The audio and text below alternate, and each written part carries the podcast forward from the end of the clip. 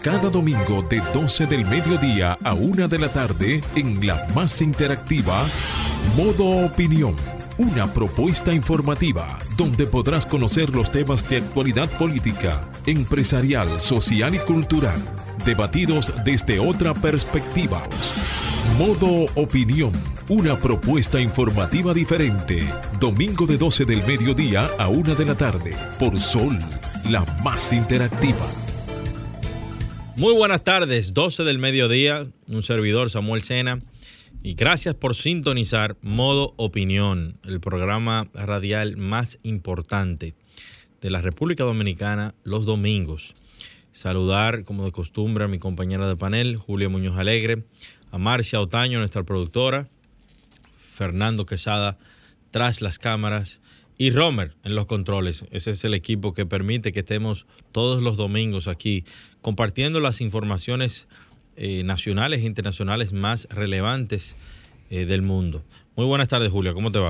Feliz domingo para todos. Es el primer domingo del mes de junio, del mes 6. Ya estamos a seis meses de finalizar el año, o sea que hay que arrancar los motores para algunos que todavía están llevando a cabo sus actividades. Es un mes muy, muy prometedor para la República Dominicana y qué bueno poder conectar con todos los dominicanos en el exterior que nos escuchan por las redes sociales, por la página web de Sol 106.5. Así es, y de inmediato pasamos a las informaciones principales de la semana y tenemos que la Comisión Especial de la Cámara de Diputados designa, designada perdón, para investigar las presuntas irregularidades en la Cámara de Cuentas entrevistó por casi 10 horas a los cinco miembros del órgano fiscalizador del Estado Dominicano y también a la Secretaría General Auxiliar.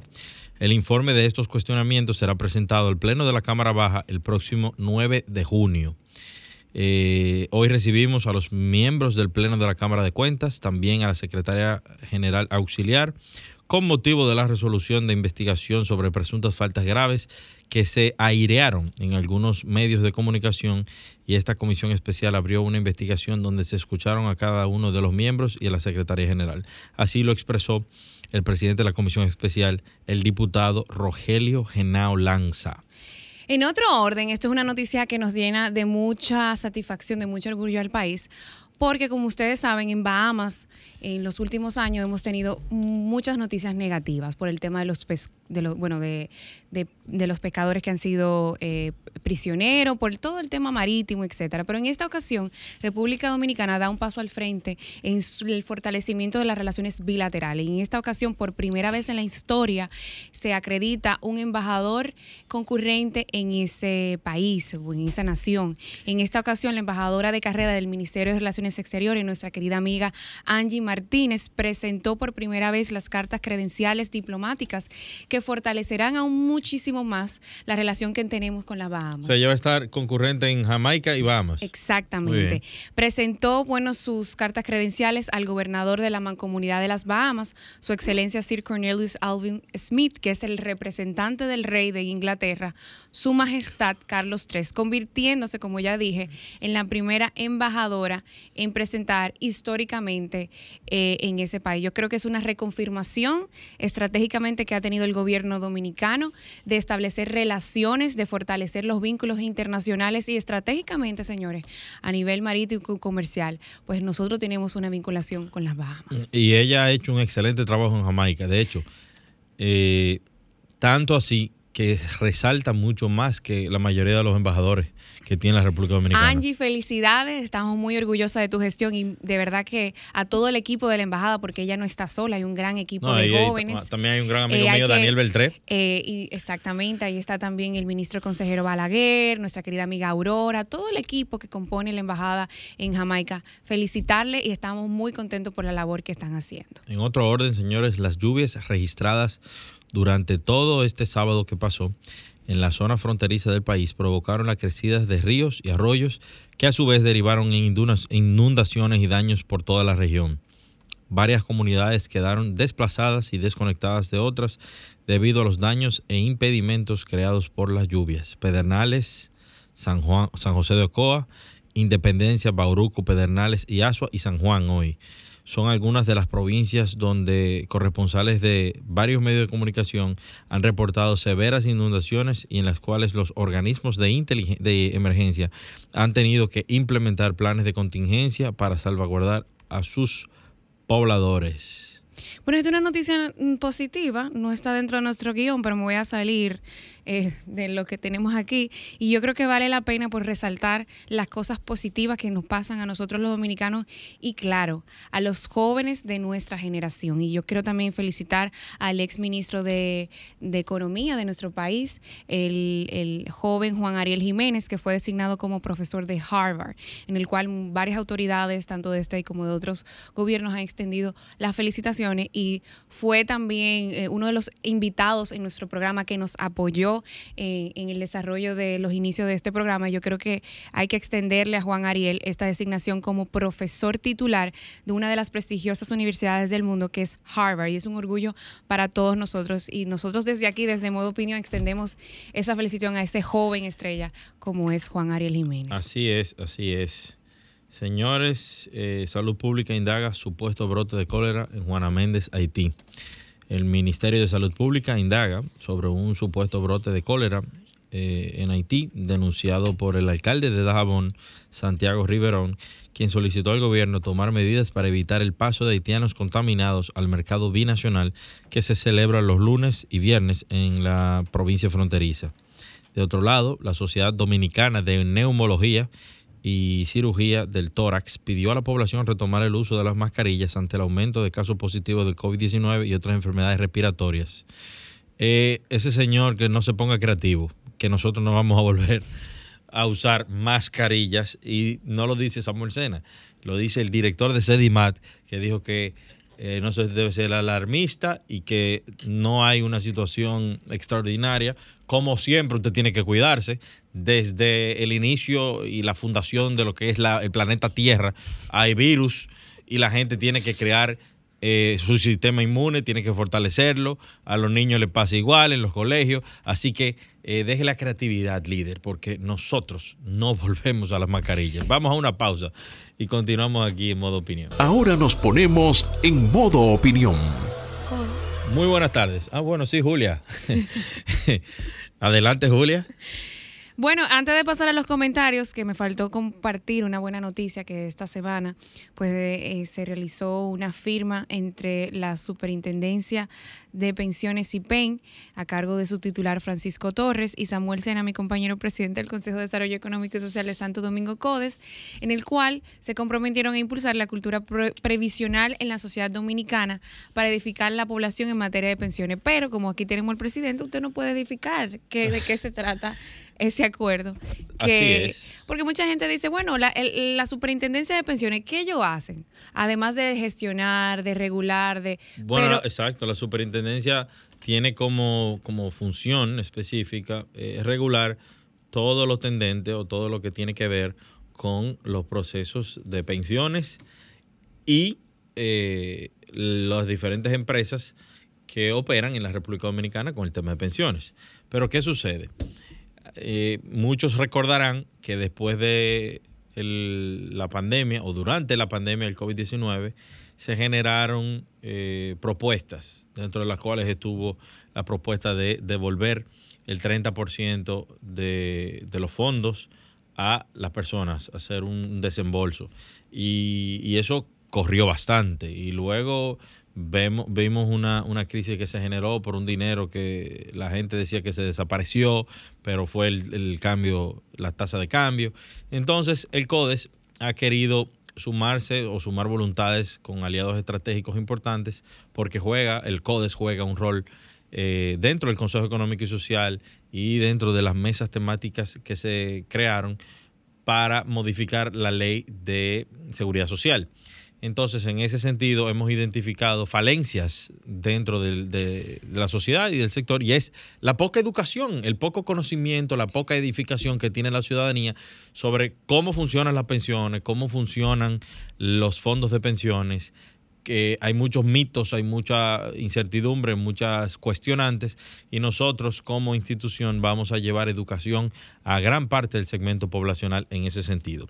Pero mi comentario central en la tarde de hoy viene ante una preocupación que se tiene en el mundo, pero que la República Dominicana no es ajena. Y es, señores, el tema del agua. El agua. Eh, recientemente leí una información de que en una zona importante de España se está viviendo la sequía, una de las sequías más grandes de toda su historia. Se habla de que más de 150 años no se tenía con un nivel de sequía como el que eh, están viviendo ahora mismo. La República Dominicana eh, hace unas tres, cuatro semanas, también estuvimos en los puntos más bajos y todavía no nos hemos recuperado. Gracias a Dios, las lluvias que han eh, ocurrido en estas últimas dos o tres semanas han ayudado a elevar nuestros niveles de embalse. Pero todavía la República Dominicana necesita concientizarse y educarse mucho más sobre eh, proteger, valorar y racionalizar eh, hacer uso racional de este preciado líquido que le está faltando a muchas partes del mundo, a muchos países del mundo. Ahora bien, mi enfoque es para el gobierno, para las entidades, eh, la banca eh, multilateral, la banca de desarrollo, las organizaciones sociales con trabajo puntual en los temas de sostenibilidad. ¿Por qué no todos promover procesos de desalinización de agua? Lo hace ya Israel.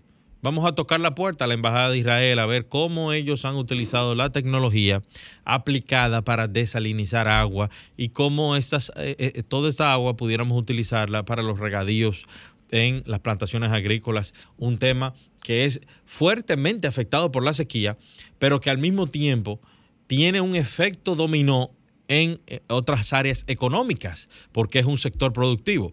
La seguridad alimentaria luego del COVID-19, nosotros lo vimos como en muchos países comenzó a ser un problema latente.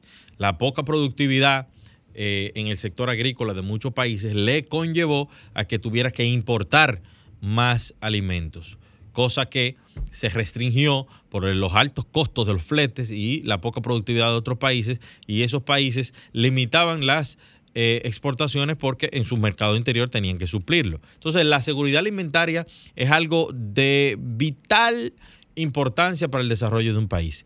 Pero esa seguridad alimentaria se ve eh, afectada de manera importante por la escasez de agua. Algo que no depende de los gobiernos, sino que depende del Padre Celestial y también del daño al, al medio ambiente que hemos hecho todos como humanidad, unos más que otros la industrialización. Pero eh, tenemos que buscarle una salida porque la humanidad necesita agua. Y hay naciones que ya han eh, puesto su tecnología, su inteligencia, sus capacidades a prueba con este tema.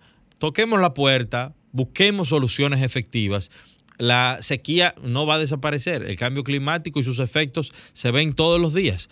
Miren ahora como de repente la República Dominicana, que ha tenido eh, procesos de sequía, en este fin de semana, precisamente en el día de ayer, lluvias torrenciales, las lluvias son necesarias, eso es lo que estamos hablando, pero eh, excesivas también causan daño y causan el mismo daño a la, a la, agricultura. Pero lluvias excesivas se han llevado puentes, han dejado comunidades y viviendas anegadas en toda la zona fronteriza, en la zona sur, en Asua, vi que en Padre Las Casas, vi que en, en zonas de San Juan de la Maguana el agua se ha llevado a eh, gran sinnúmero de, de, viviendas y ha afectado drásticamente la zona. Que toda nuestra solidaridad, aprovecho para externar toda nuestra solidaridad a todas esas familias y esperamos que el gobierno, a través de sus organismos de socorro, sus organismos de apoyo social, eh, puedan llegar a todas estas personas que este fin de semana han estado afectados por estas lluvias torrenciales. Pero quiero dejarles la idea, quiero dejarles el planteamiento. Enfoquémonos en buscarle soluciones con tiempo al problema del agua. Hay naciones que ya lo han hecho, nosotros no deberíamos quedarnos atrás. Adelante, Romer.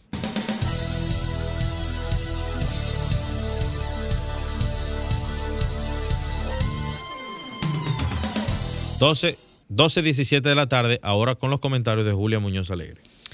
Muchísimas gracias, Samuel. En esta ocasión eh, quiero hacer de mucha importancia mi comentario con el viaje reciente que realizó el presidente Luis Abinader a Guyana que anteriormente había comentado la importancia de este país suramericano y por qué República Dominicana estaba poniendo sus ojos en este país que de apenas 3 millones de habitantes, pero con una gran proyección de mucha importancia en el cual República Dominicana busca de alguna manera eh, seguir fortaleciendo sus relaciones diplomáticas con los países de la región y de igual manera seguir liderando pues sectores tan importantes como convertirnos en un hub turístico de la región, el hub aéreo, el, el, hub logístico, etcétera.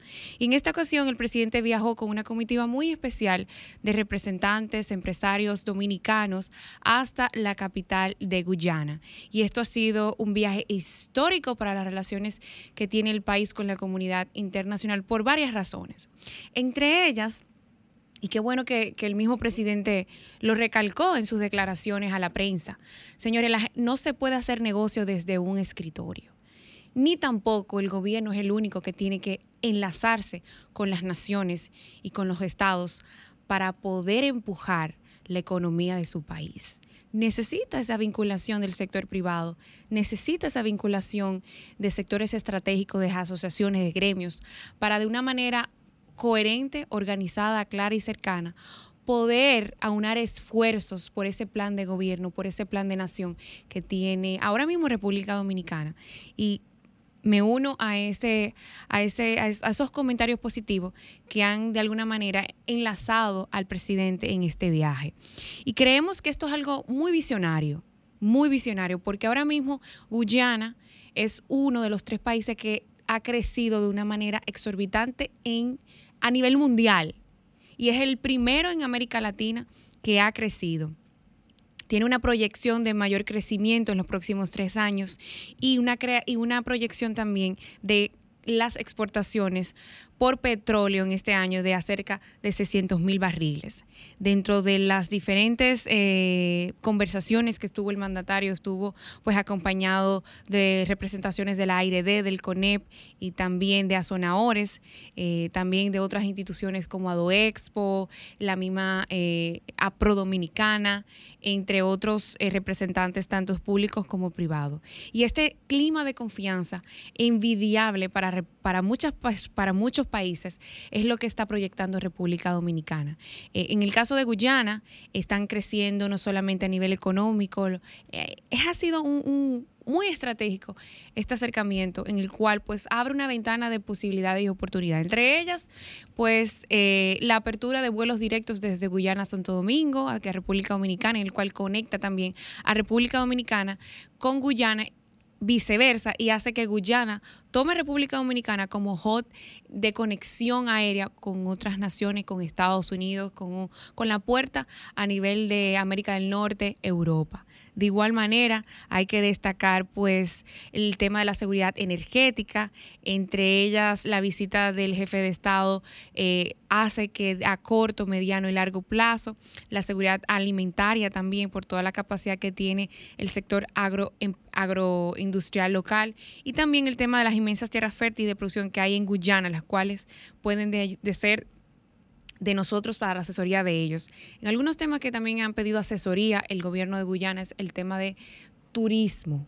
Importante tomar en cuenta esto que de alguna manera están tomando República Dominicana como referencia regional, en el cual también el tema del nivel de agricultura, de energía, Guyana, como saben, es productor de gas natural y a partir de mediados del próximo año llegará una producción de gas natural con posibilidades de exportación al país. Por eso, ha sido visionario el presidente y se ha adelantado en el cual también vendrán, bueno, como sabe, la explotación de campos de gas y también ese know-how que será transferido a nosotros en el país.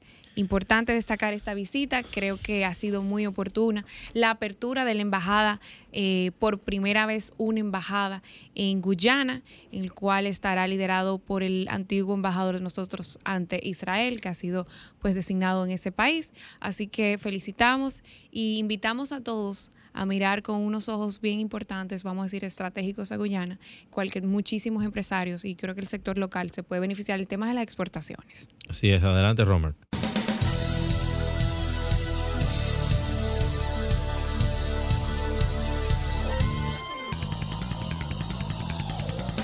Modo Opinión presenta la entrevista.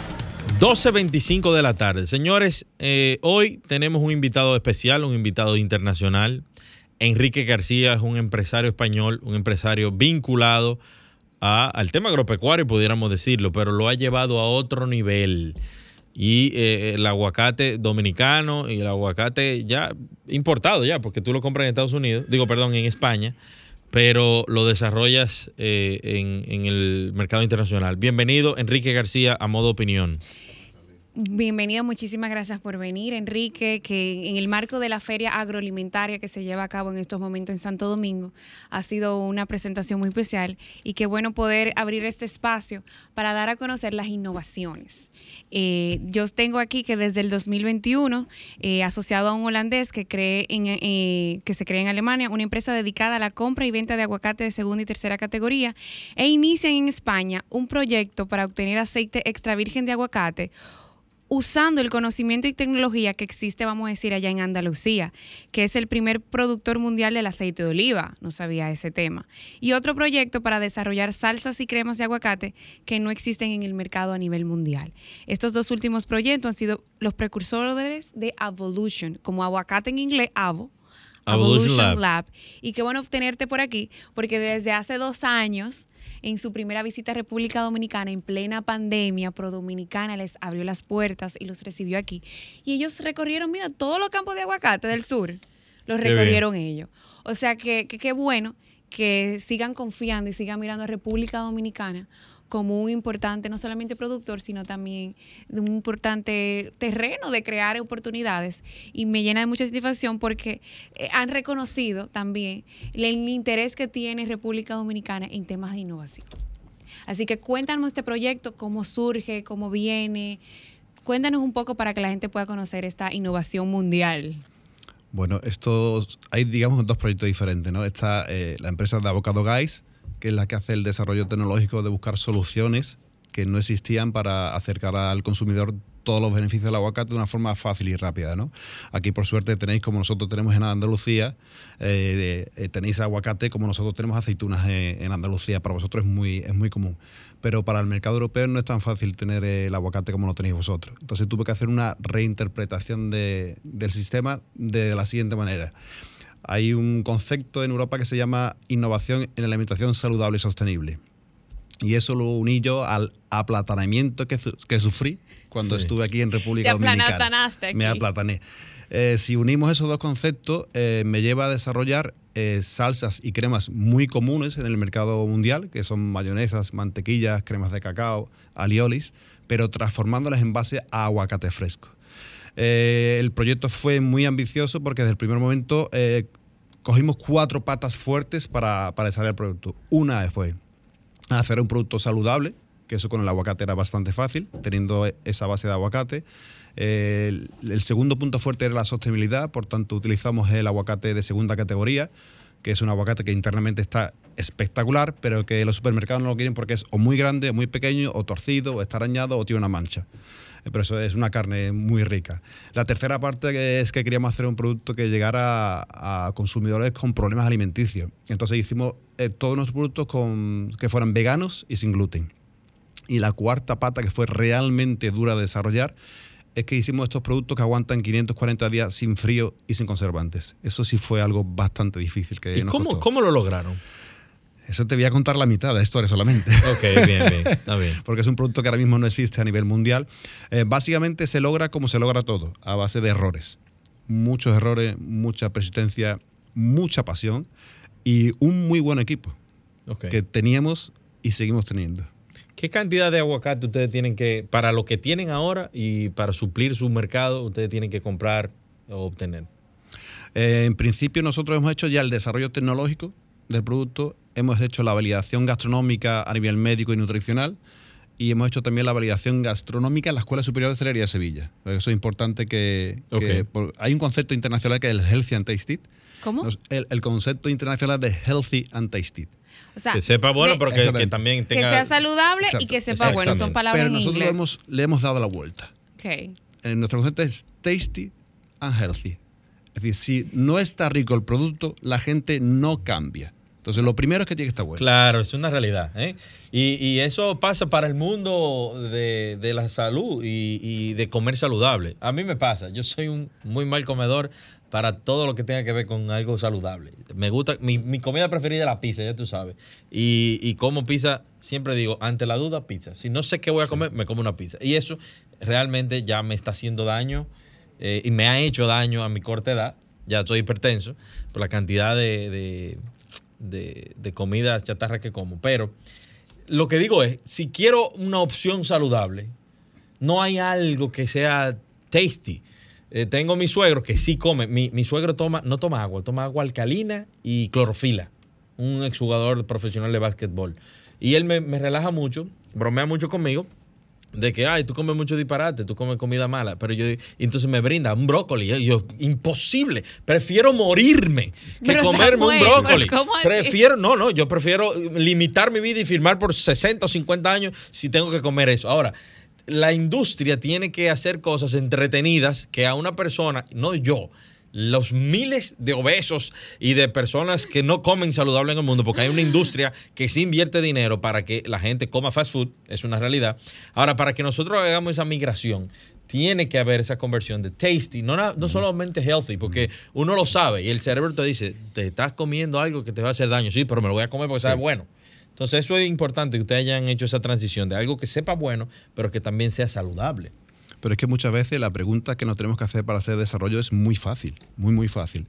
Sabemos cómo trabaja nuestro cerebro. Cuando te comes una hamburguesa, tu cerebro dice, esto me gusta, repite. Exacto. Entonces, ¿qué, qué, qué mensaje le estamos mandando? Que esto está sabroso y quiero repetirlo. Pues entonces hay que hacer de la comida saludable que sea sabrosa. Es que si no, no funciona.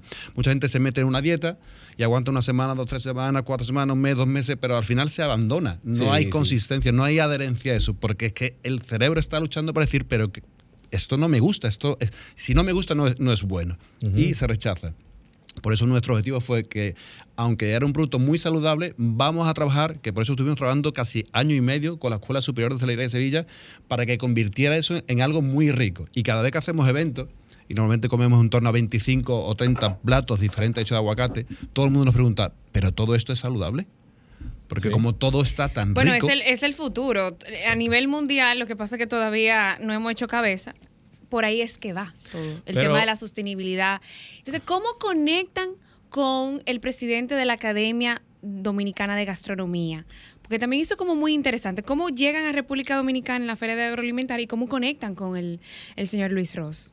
Pues mira, ha sido muy curioso. Que lo, lo habíamos invitado, pero sí. por temas de salud no nos pudo acompañar es muy curioso porque eh, son dos conceptos diferentes. Como he dicho, de Avocado Gas es la empresa que desarrolla tecnológicamente las salsas y las cremas, pero después ese desarrollo que hicimos en la Escuela Superior de Hostelería de Sevilla nos llevó a compartir lo que habíamos descubierto y pensamos en crear un hub global gastronómico sobre el aguacate y le denominamos Evolution Lab. Pero después, con las conexiones internacionales que tenemos, decidimos ampliar ese hub global a que realmente fuera un hub global para toda la cadena de valor del aguacate, desde productores a transformadores, empresas de asesoría agronómica, eficiencia en riego, medicina, nutrición, todo, hacer todo un complemento. Entonces, eh, cuando inauguramos Evolution Lab, la directora ejecutiva, Antonia Ruggiero, también es la directora de la Academia Iberoamericana de Gastronomía, y cuando yo le pregunté, oye, uh, de las academias que tú conoces, que creo que son 22 o 24, no, no recuerdo, eh, ¿quién podría estar interesado en conocer eh, este, este desarrollo? Y tardó 0,5 segundos en decir la dominicana. Contactó con Luis Ross, Luis Ross vino a Sevilla a conocer a Evolution Lab, le encantó el concepto porque es un concepto global uh -huh. de unir nutrición, medicina, deporte, gastronomía, todo en ese concepto que sea atractivo para, para, el consumidor o para el cliente. Y me invitó, ahora, me invitó aquí a la feria agroalimentaria para explicar el concepto de Evolution Lab. Mira qué interesante. Y te voy a decir algo. Hay una ventaja de haber elegido el aguacate. El aguacate tiene unos años de moda. De hecho, en República Dominicana se dice que el que no le gusta el aguacate no es dominicano. Y yo soy uno de ellos. Yo claro. lo comercializo lo exporto y no lo como. Y no es que está de moda. Yo, yo... No, no, pues, ha, ha, adquirido. ¿Tú te acuerdas como lo que pasó con la moringa? Sí, también. La El- moringa entró en un pic. Que es dominicano. Increíble que se, se, se hace incluso medicamento con la moringa. Una planta natural. Sí, pero ellos tienen que haberla conocido porque eso se hizo un boom mundial porque parece que tenía eh, condiciones eh, de, salud Los, y, ingredientes y los nutrientes que tiene esa planta son y que trabajaba hasta el tema de cáncer y todo. Entonces, ahora, el aguacate subió también a un pic y se ha quedado ahí. O sea, la cantidad de exportación y de consumo que hay en, en Estados Unidos y en México del aguacate, particularmente del hash, es extraordinariamente masivo. Entonces es un producto que ya está colocado en el mercado internacional, que ya se consume, las personas lo consumen y también lo identifican como un producto saludable. O sea que realmente ustedes han hecho una innovación de algo que ya se está consumiendo en el mundo y le han dado otro matiz. Ahora, ¿cuáles son los productos que ustedes pueden hacer con el aguacate? O sea, me, dij- me dijiste salsas. Claro, eh, el, el reto ha sido conservar ese aguacate fresco 500 dentro de un tarro 500 ¿cuántos 540 días sin frío y sin conservantes. A partir de ahí, nosotros podemos hacer muchas combinaciones. Y si se, y si, y si tú lo entras en la nevera, lo tienes que Sí, preservar en la una vez nevera. abierto y entra el oxígeno, hay que preservarlo en la nevera. Ok, perfecto. Pero si no se abre, se puede conservar año y medio. Pero ten- teniendo esa base, esa emulsión de crema de, de aguacate, eh, hicimos una sabor mantequilla, hicimos una salsa similar a mayonesa, digo similar Como porque alioli. son veganas y son veganas y sin gluten, entonces no son mayonesas, ¿no? Hicimos un alioli de, de aguacate, eh, pero tenemos una crema de aguacate con habanero, tenemos una Con crema habanero, de aguacate, o sea, una crema de aguacate con jalapeño, tenemos la crema de aguacate con cacao y jalapeño.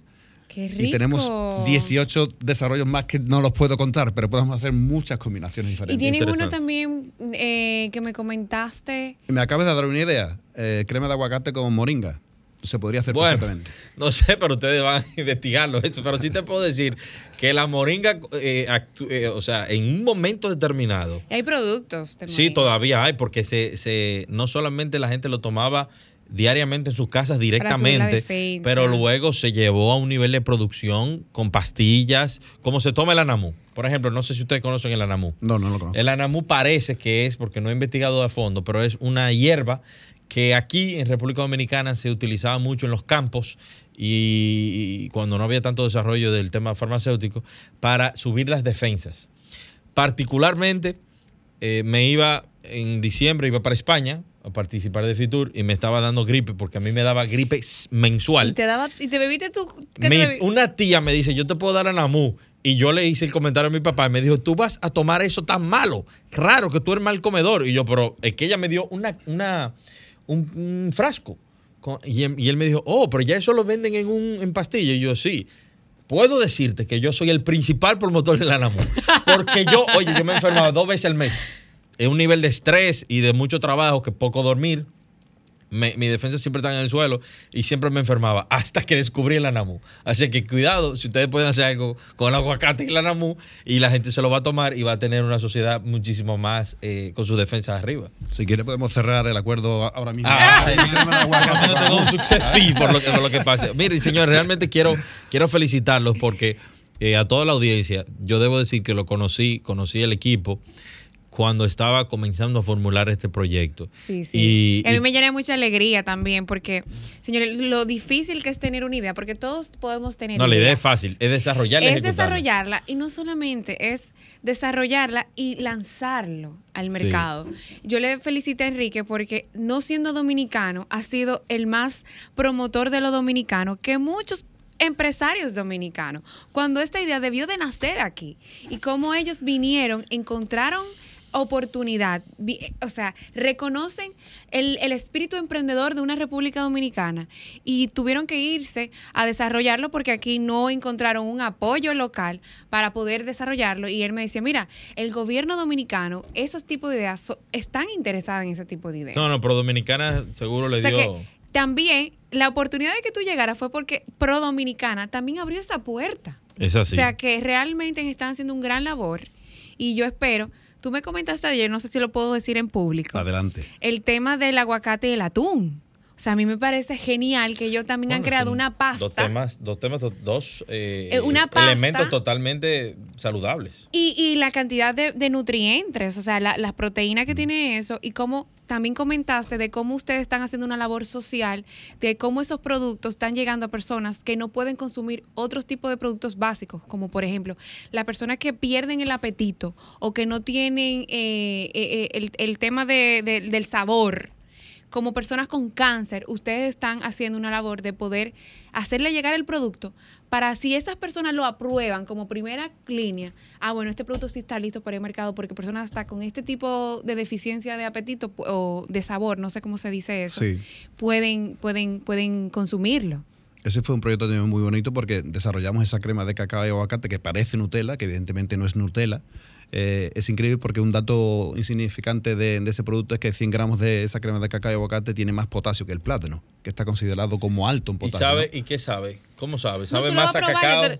tú lo vas a probar. Tienes que vivir la experiencia. Es como, es como raw, es como es como bien, eh, bien orgánico, como si fuera cacao casi 100%. O sea, tú además es un producto que te sienta muy bien. Eh, no, es nada pesado porque las grasas son insaturadas. ¿Cuántos gramos de potasio? Eh, 100 mm, gramos, para hacer una comparativa, 100 gramos de, nuestra crema de cacao y aguacate tiene más potasio que, el plátano. Que un plátano. Sí, que un plátano. Que 100 gramos de plátano, es la comparativa. Pero después tenemos la luteína, tenemos la fibra, es alta en vitamina E eh, hay un montón de propiedades que, por ejemplo, no tiene el plátano, pero sí tiene el aguacate. Entonces, el siguiente paso que hemos dado con esa crema de cacao y, aguacate es hacerla con cero azúcar y alta en fibra. Entonces es un producto que se podría vender en una farmacia. Enrique, ¿en qué ¿Una farmacia? Sí, Ahora sí, esa crema de cacao y aguacate ahora Lo que pasa es que las farmacias ya no son como antes, que tú ibas y comprabas pirina solamente. Entonces, ¿qué pasó con los, con perdón, antes de pasar con tu comentario, Samuel, ¿qué pasó entonces con los afectados de cáncer? Eh, lo que podemos hacerle como son alternativas a productos que ellos tienen en su cabeza, como ricos, como una mayonesa, una, crema de cacao, una mantequilla. Se hizo un experimento informal en un área de oncología donde se le dieron a los niños. Sí, se le dieron a los niños una rebanada con lo que ellos creían que era Nutella. Pero era crema de cacao y aguacate. Eso sí se le puede dar a un niño que pierde el apetito. Y entonces una rebanada pequeña, hay mucho nutriente que le estás aportando. Porque ellos no comen mucha cantidad pero ese, el aguacate nos da la, facilidad de aportar en pequeñas cantidades muchos nutrientes. Claro. ¿En qué etapa están ustedes ahora mismo? ¿Ustedes están eh, o ya terminaron los procesos y ahora quieren comercializarlo? ¿O todavía no han comenzado a comercializarlo, los diferentes eh, productos que tienen? Ahora mismo hemos terminado de hacer el, el estudio de a qué canal nos vamos a dirigir porque es una nueva categoría de productos. Entonces es complicado saber a quién te tienes que dirigir. Si es supermercado, si son tiendas saludables, si son tiendas gourmet, si son gimnasios, eh, si es eh, rama medicina. Eh, tenemos claro que vamos a coger nutrición y deporte como, como canal. Porque al ser un producto que no es conocido, si lo pones en una góndola, la gente no lo va a buscar. No, no, Tienes que hacer mucha promoción. Sí, claro. Entonces es mejor hacerlo en canales como los deportivos o los gastronómicos de alta gastronomía, donde se le da más publicidad y se puede hacer ellos mismos lo van a consumir y van a, funcionar, a fungir como, como promotores del producto. Y para entrar, no sé cómo funciona en España, para tú poder venderlo en España, tiene que pasar por un mecanismo tipo Estados Unidos, que es FDA o algo así. Exacto. La fábrica que me, que me hace los productos tiene la certificación IFS Food pero aparte esa fábrica, sus productos también lo envía, lo envía a Estados Unidos y pasa a la FDA. No, sería, no sería ningún problema. Genial, genial. Bueno, ya la mitad, como dicen aquí en República Dominicana, la mitad del pleito está ganado. Ahora ya es un tema de relaciones públicas y de publicidad, de mercadeo y de colocarle en, el ideario, en la mente del consumidor, que lo tasty, lo sabroso, lo, lo, que sabe bueno, puede ser también saludable, porque hay pocas cosas. Siempre se ha oído que todo lo bueno hace daño. Es una cosa increíble. Eh, todo lo bueno hace daño. Usted va a comer y usted no piensa, algo delicioso, y tú no piensas en un eh, pimiento relleno de soya. Imposible, imposible. Eso no es bueno. Eso puede ser saludable, pero eso sabe a rayo. Entonces, eh, realmente encontrar un producto que, mira como tú dices, la mezcla de cacao con aguacate, Aquí el aguacate se come, no sé si, si sabía que aquí se come con pan, aceite de oliva y sal. Pan de agua, aceite de oliva y sal. Y, y Pero ya se lo tienen, lo que tienen que untar al Y la persona, y lo, oye, aquí las personas hablan de eso como si fuera un manjar. Ay, pero eso es tan rico. Entonces, eh, ustedes poder diversificarlo, de verdad que, que los felicito nuevamente. Pero mira qué curioso que precisamente el, el sector de los nutricionistas es el que más se está acercando a nosotros porque nos dicen que se lo hemos puesto muy fácil. Porque claro, ellos tenían que dar dietas que no eran sabrosas. Eran saludables, pero no, no, eran sabrosas. Entonces, ese sector nos ha acogido con mucha alegría porque dice que se lo hemos puesto muy fácil. Pues mira, y, más que la, la, gente está entrando en un proceso global de concientización de lo que es la salud. Y, creo que va a poder tener mucha acogida eh, esos productos que ustedes tienen. Y sigan innovando, sigan inventando mecanismos para, para llevar otro, otro tipo de soluciones a nivel de productos.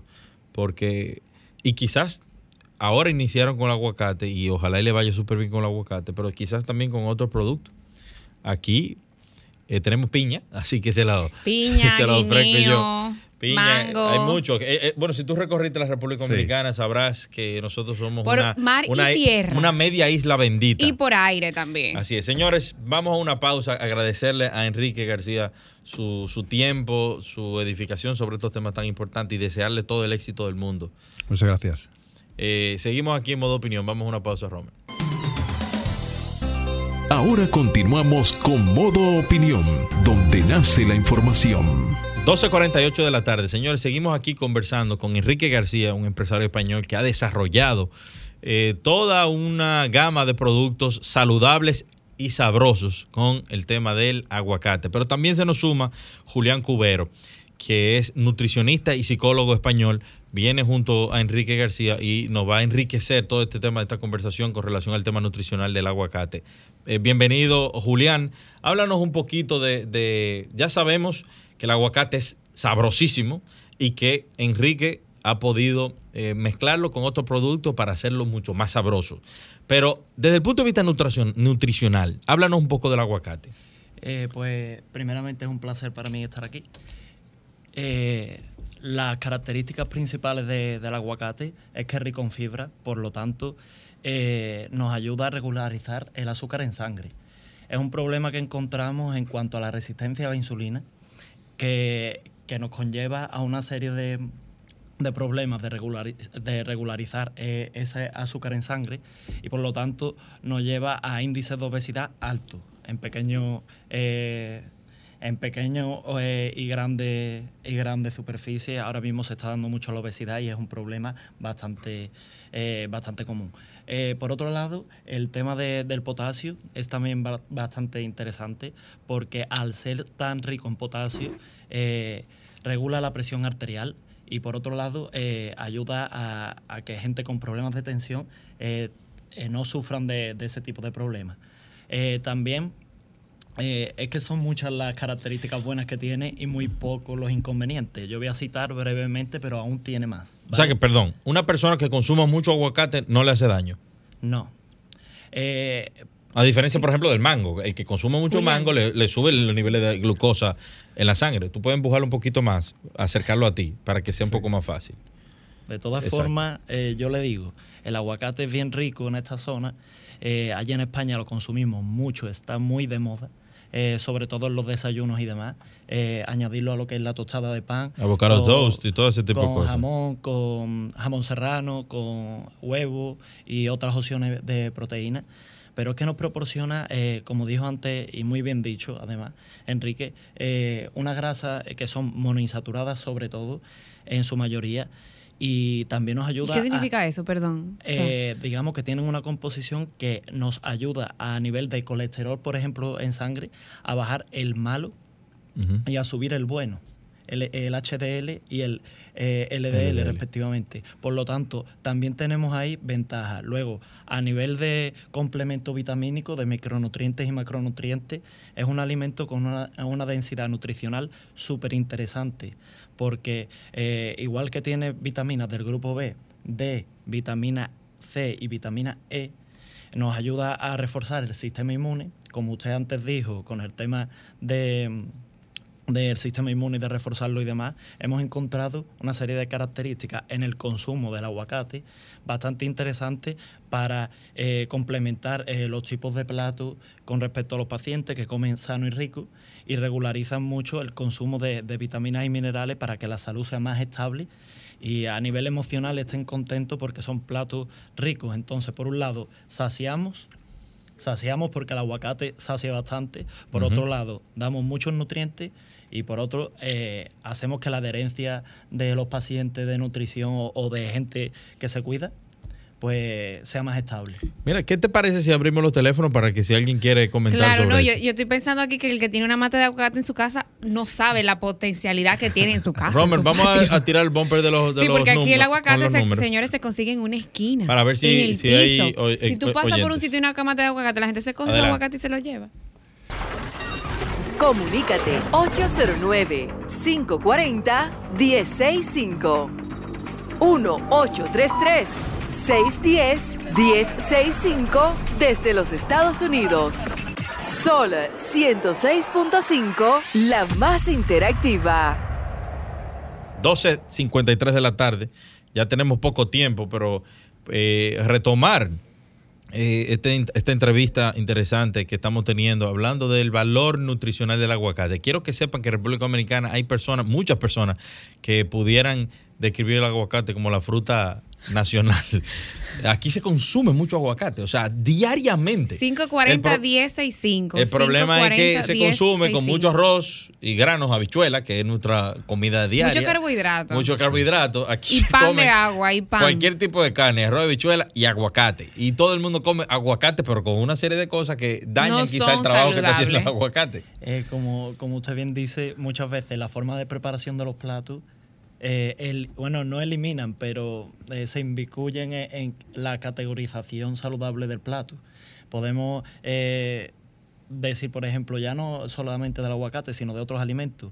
Eh, puedes comer patata asada, puedes comer patata O sea, hervida, papa, o, papa, papa. o papa, Papa. papa, O puré de frita, papa. o papa frita. Pues Sí. ya estaríamos diciendo que eh, calóricamente tiene otras características, Claro. pasa un proceso. Tenemos una llamadita, tenemos una llamadita. Muy buenas tardes. ¿Quién nos habla y de dónde? Brevemente. Bueno, de los cascos.